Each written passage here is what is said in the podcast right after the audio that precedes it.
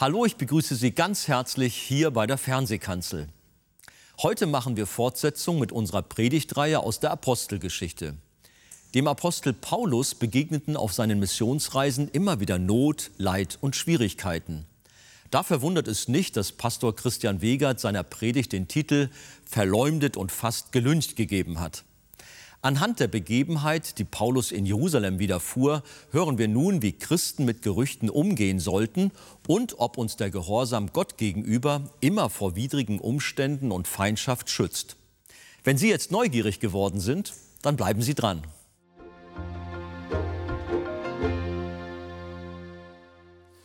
Nun wollen wir uns dem Wort Gottes zuwenden und ich möchte euch einladen, mit mir aufzustehen.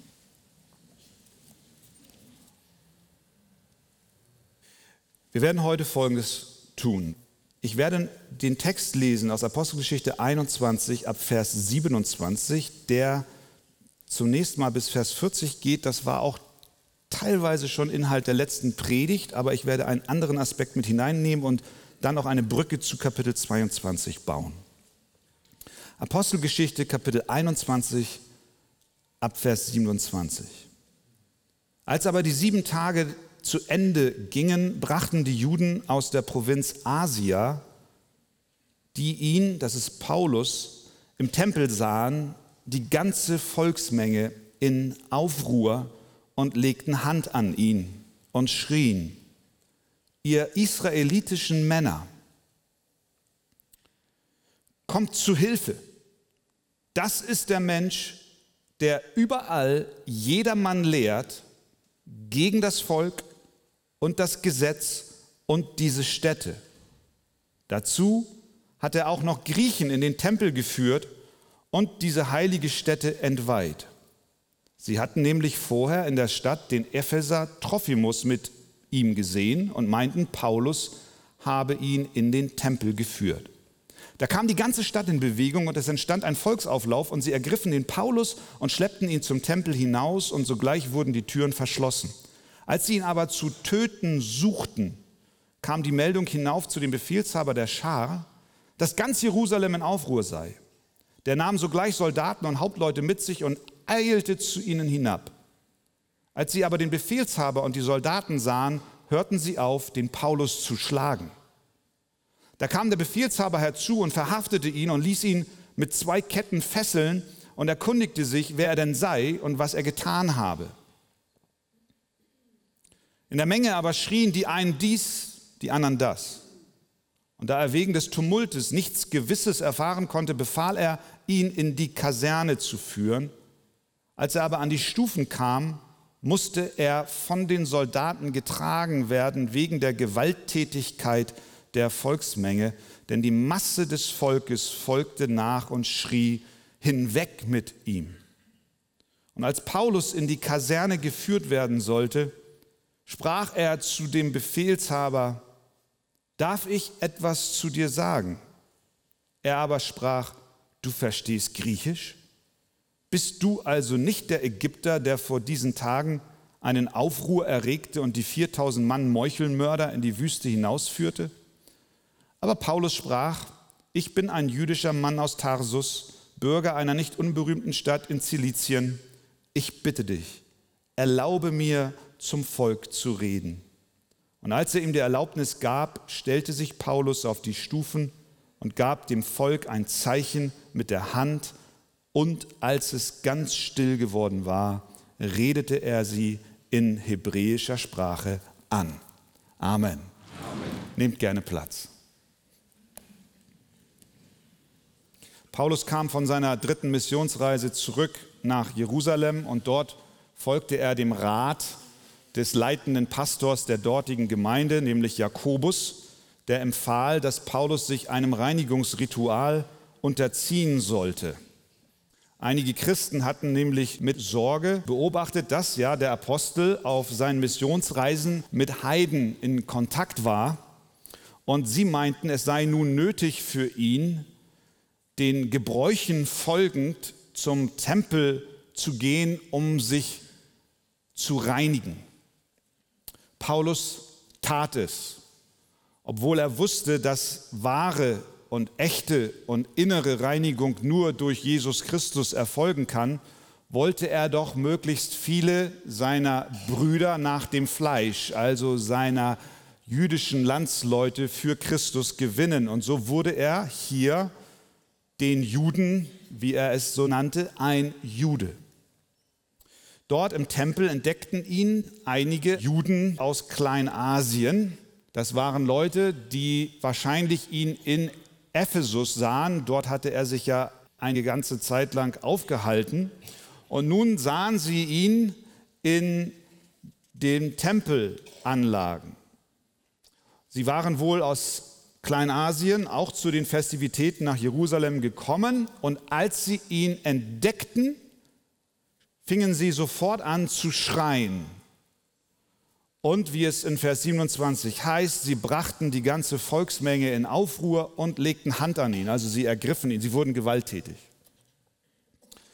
Das war eine lebensgefährliche Situation. Die ganze Stadt kam in Bewegung und es entstand ein Volksauflauf. Der Bericht liest sich sehr dramatisch. Sie ergriffen den Paulus und schleppten ihn zum Tempel hinaus und sogleich wurden die Türen verschlossen. Das war das letzte Mal, dass Paulus die Tempelanlage betreten hatte. Die Meute versuchte ihn zu töten, und es wäre sicherlich auch gelungen, wenn nicht zur rechten Zeit der Befehlshaber der römischen Soldaten davon Wind bekommen hätte und gerade noch seine Leute sandte, um herauszufinden, was dort vor sich geht, und so retteten sie Paulus das Leben.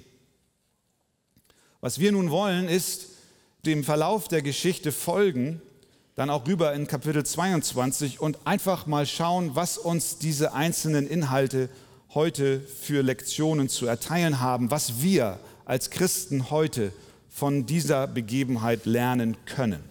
Das Erste, was ich sehe, ist, dass Gehorsam nicht vor Verfolgung schützt.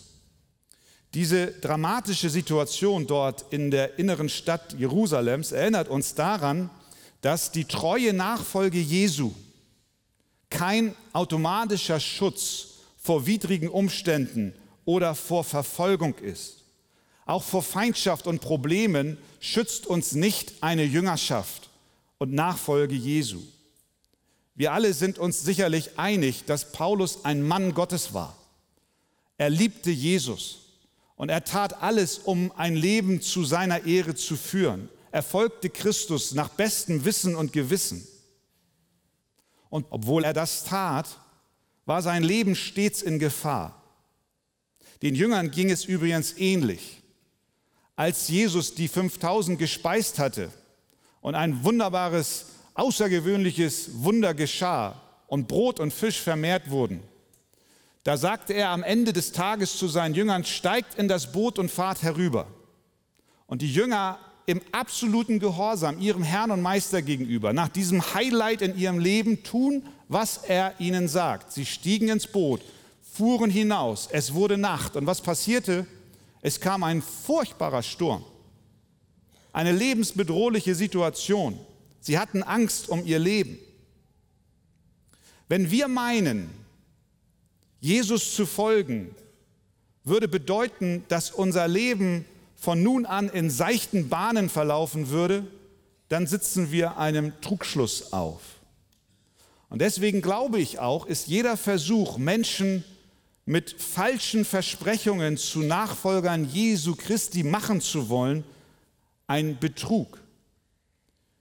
Komm zu Jesus und du wirst reich. Komm zu Jesus und du wirst gesund. Komm zu Jesus und du wirst schön.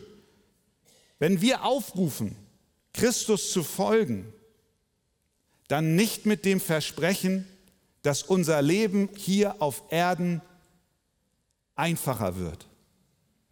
Nein, das Gegenteil ist der Fall. In wie vielen Gefahren fanden sich die ersten Christen wieder? Wie sehr litt Josef, als er konsequent seinem Gott folgte und den Versuchungen der Frau des Potiphar widerstand. Er landete im Gefängnis ohne Hoffnung auf Freilassung. Wie sehr litt Daniel, als er, obwohl das Gebot des Königs ausging, dass niemand zu dem Gott Abrahams, Isaaks und Jakobs beten sollte, er trotzdem öffentlich für alle sichtbar seine Knie beugte. Im Ergebnis fand er sich in der Löwengrube wieder. Und als Sadrach, Mesach und Abednego sich weigerten, die Knie vor einem Götzenbild zu beugen, wurden sie in den glühenden Feuerofen geworfen. Unsere Pilgerreise zum himmlischen Jerusalem ist nicht eine fein säuberlich asphaltierte Schnellstraße oder eine Kreuzfahrt über die Weltmeere, sondern ein Trampelpfad durch gefährliches Terrain. Jesus hat es uns schon gesagt. Wer mir nachfolgen will, der verleugne sich selbst und nehme sein Kreuz auf sich und folge mir nach. Denn wer sein Leben retten will, der wird es verlieren. Wer aber sein Leben verliert um meinetwillen und um des Evangeliums willen, der wird es retten. Deine Bedrängnis um Jesu willen, meine liebe Schwester und mein lieber Bruder, sind kein Zufall oder gar ein Hinweis darauf, dass Gott die Kontrolle verloren hätte. Nein, Gott ist mit dir, so wie er mit den Jüngern im Sturm, mit Josef im Gefängnis, mit Daniel in der Löwengrube, mit den drei Männern im Feuerofen und mit Paulus hier vor dem wütenden Mob war. Deswegen sei fröhlich in Hoffnung, in Bedrängnis, haltet stand, seid beharrlich im Gebet, Römer 12, Vers 12. Denn Gott, der Herr, ist mit dir. Amen. Amen. Die Juden aus Ephesus also klagten Paulus an. Zwei Dinge warfen sie ihm vor. Erstens, Vers 28. Das ist der Mensch, der überall jedermann lehrt gegen das Volk und das Gesetz und diese Städte. Sie fühlten sich durch Paulus im Kern ihres Seins angegriffen. Sie warfen ihm vor, dass er sich gegen das Volk aussprach, gegen das Gesetz, das ihr Leben regelte. Und hinzu kommt, so sagten sie, dass er gegen den Tempel sprach, also gegen das Symbol der Gegenwart Gottes selbst. Ironischerweise war es doch so, dass Paulus gerade um den Tempel nicht zu verunreinigen, sich einer rituellen Reinigung unterzogen hatte und nun wird ihm vorgeworfen, dass er gegen den Tempel sei. Sie hatten ihn genauso missverstanden, wie sie auch schon Stephanus und auch Jesus selbst missverstanden hatten. Alle drei, Stephanus, Jesus und Paulus, sprachen nicht gegen den Tempel, sondern sie betonten, dass der Tempel mit seinen guten Aufgaben durch die Person Jesus Christus erfüllt wurde. Denn Jesus ist das vollkommene Opfer. Deswegen bedarf es keiner weiteren Opfer im Tempel.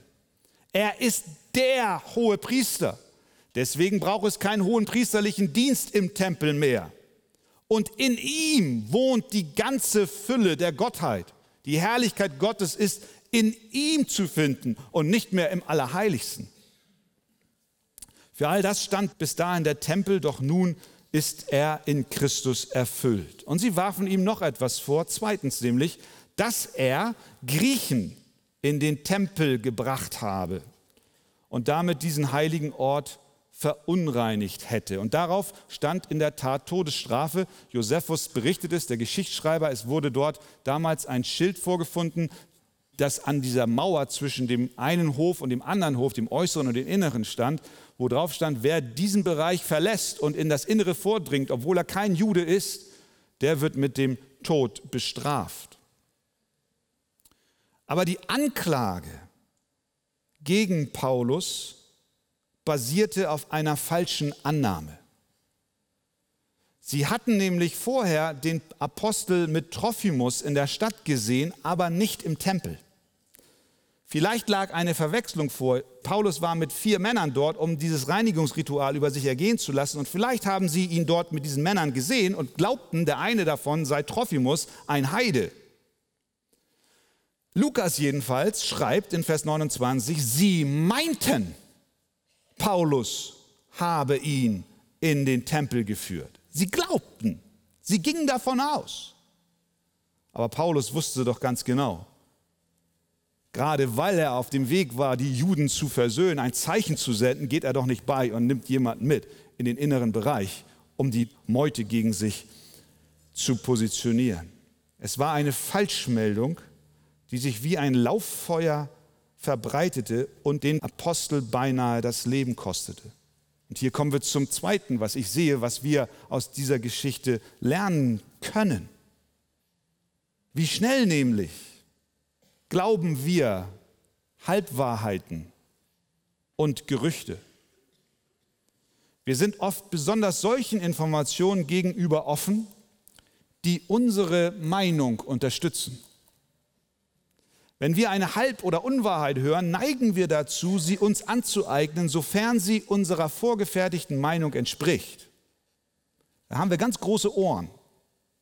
Besonders im Zeitalter des Internets, in denen Nachrichten und Meinungen sekundenschnell Verbreitung finden, ist es besonders gefährlich, ohne nachzudenken, Meldungen zu übernehmen.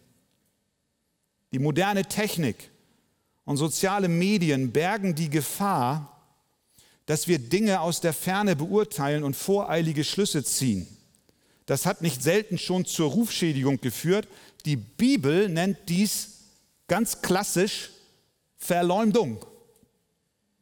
Gott fordert uns auf, an bösem Geschwätz und Verleumdungen uns nicht zu beteiligen. 1. Petrus 2, Vers 1. So legt nun ab alle Bosheit und allen Betrug und Heuchelei und Neid und alle Verleumdungen.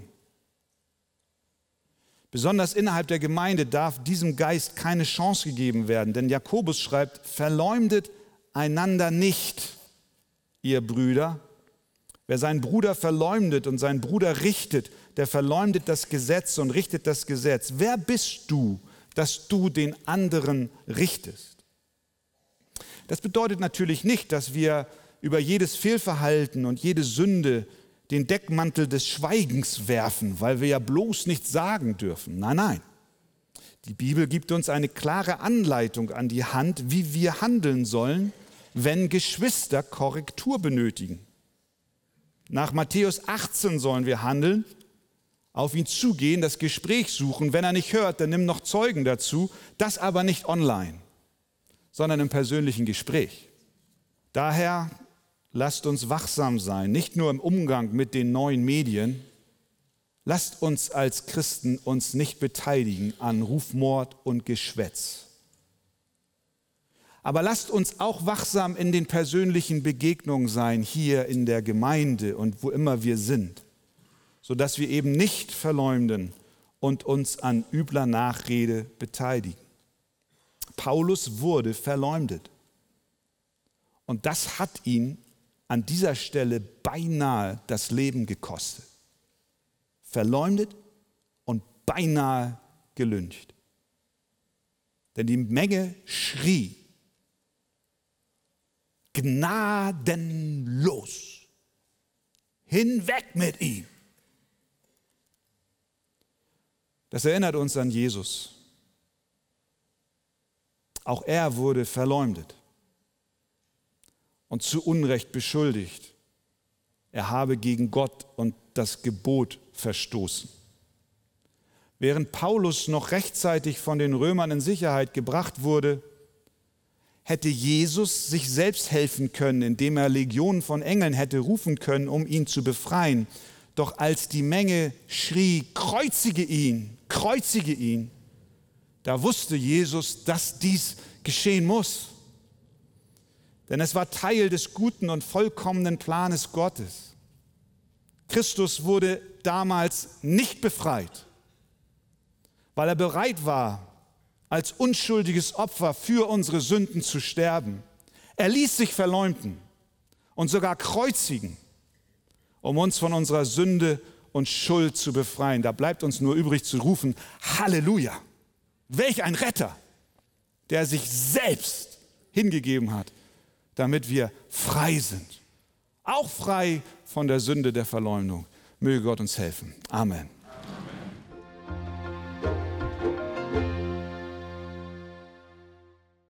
Ein Hauptpunkt der Predigt war, dass Gehorsam nicht vor Verfolgung schützt. Ebenso wenig bewahrt die Nachfolge Jesu vor Problemen und widrigen Umständen. Als Beispiele dafür hat Pastor Christian Wegert unter anderem Josef, Daniel und die zwölf Jünger genannt. Aber diese Geschichten liegen ja nun schon lange zurück. Pastor Wegert, hier geht es ja nun um Paulus in dieser in der Predigt erwähnten Situation. War das da so eine Ausnahmesituation oder wie war das bei Paulus? Und trifft die von mir erwähnte Aussage vielleicht doch nicht auf alle Christen zu? Also Paulus hat nicht nur einmal Verfolgung erlebt, sondern die erlebte er durch seinen gesamten Dienst als Apostel. Und das auch sehr dramatisch. Er berichtet selbst, wie oft er geschlagen wurde, wie oft er gefangen war und auf alle mögliche Weise Verfolgung erlebt hat. Und ebenso auch wir in heutiger Zeit erleben Verfolgung. Alle Christen erleben Verfolgung, egal in welcher Zeit wir gelebt haben oder jetzt leben. Denn die Bibel sagt, alle, die gottselig leben wollen in Christus Jesus, werden Verfolgung leiden. Mhm. Das ist gesetzt, Andi. Und der Herr hat gesagt, haben Sie mich verfolgt, werden Sie euch auch verfolgen. Wenn ihr von der Welt wäret, dann würde die Welt euch lieb haben. Aber ihr seid nicht von dieser Welt, sondern ihr folgt mir nach. Wer Jesus nachfolgen will, der erleidet Verfolgung. Mhm. Aber wenn dem so ist, warum erlebt man davon nichts in Deutschland und Europa. Die Situation ist ja scheinbar doch anders. Ja, wir verlieren aufgrund unseres Bekenntnisses nicht gleich unser Leben. Das ist richtig. Mhm. Aber auch in unseren Breitengraden gibt es Verfolgung, zum Beispiel indem wir ausgegrenzt werden, indem wir auch verleumdet werden. Man beschimpft uns ganz schnell als Fundamentalisten und als Extremisten und stellt uns dann manchmal bewusst oder unbewusst also in die Reihe mit ja, anderen, möglicherweise sogar terroristischen Organisationen. Man verunglimpft die Menschen, die sich zu Jesus und seinem Wort bekennen, sehr, sehr gern. Und Andi, eigentlich ist das auch ein Zeichen dafür, ob unser Christsein echt ist. Wenn unser Bekenntnis echt ist und wir keine Verfolgung erleben, das geht gar nicht.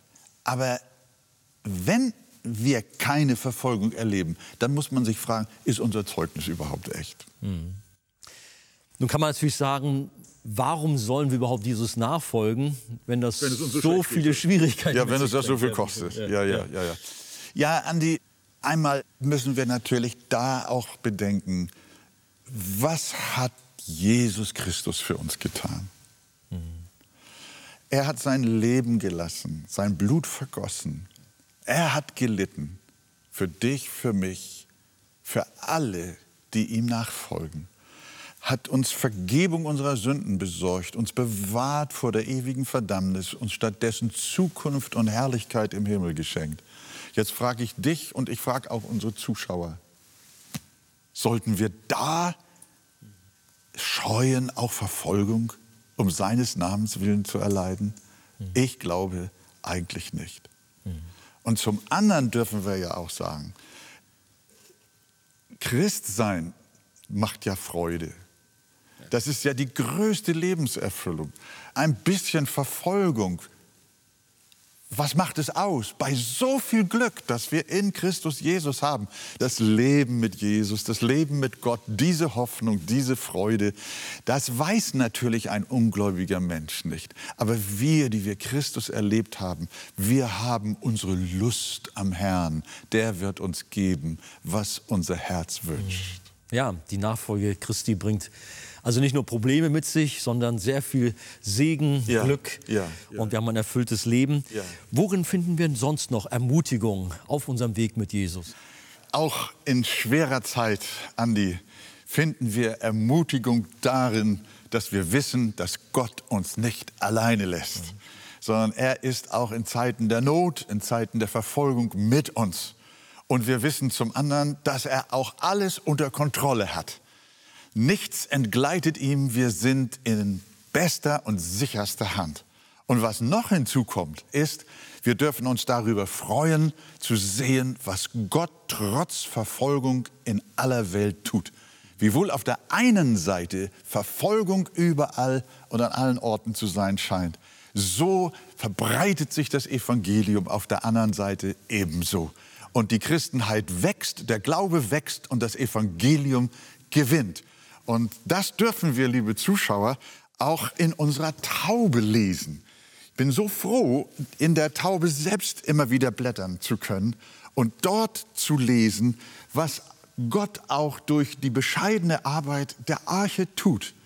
Es ist Verfolgung, es ist Not, es ist Bedrängnis, aber es ist Wachstum, es ist Fortschritt, es ist Errettung, es ist Heil und Hilfe in vielen Ländern der Welt. Wir möchten Ihnen empfehlen, diese Taube jeden Monat kostenlos zu beziehen. Bestellen Sie sie, schreiben Sie eine Mail, rufen Sie an, auch wenn Sie manchmal Not und Verfolgung erleiden. Beim Lesen dieses kleinen Blättchens werden Sie viel, viel Trost finden. Gott segne Sie.